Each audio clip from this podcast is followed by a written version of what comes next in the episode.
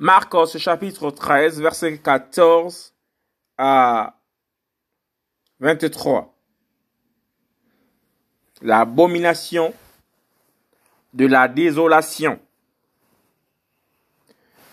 Mais lorsque vous verrez l'abomination qui cause la désolation, qui a été prédite par Daniel, le prophète, être établie là où elle ne doit pas être, que celui qui lit comprenne, alors que ceux qui seront en Judée fuient dans les montagnes,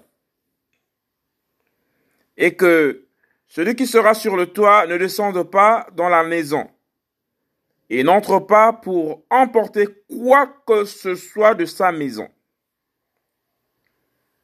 Et que celui qui sera dans le champ ne retourne pas en arrière pour emporter son manteau. Mais malheur à celles qui seront enceintes et celles qui allaiteront en ces jours-là.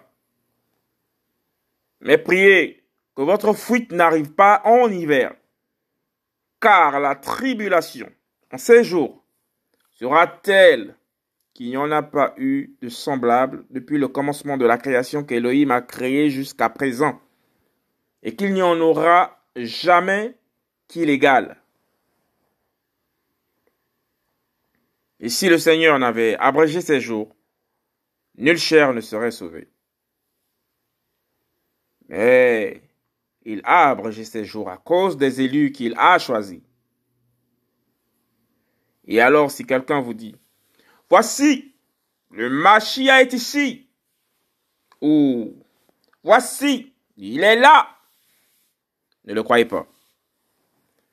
Car il se lèvera des faux Machia et des faux prophètes, et ils donneront des signes et des miracles pour égarer, s'il en était possible, même les élus. Mais soyez sur vos gardes. Voici, je vous ai tout annoncé d'avance. Marc chapitre 13, verset 14 à 23 l'abomination de la désolation.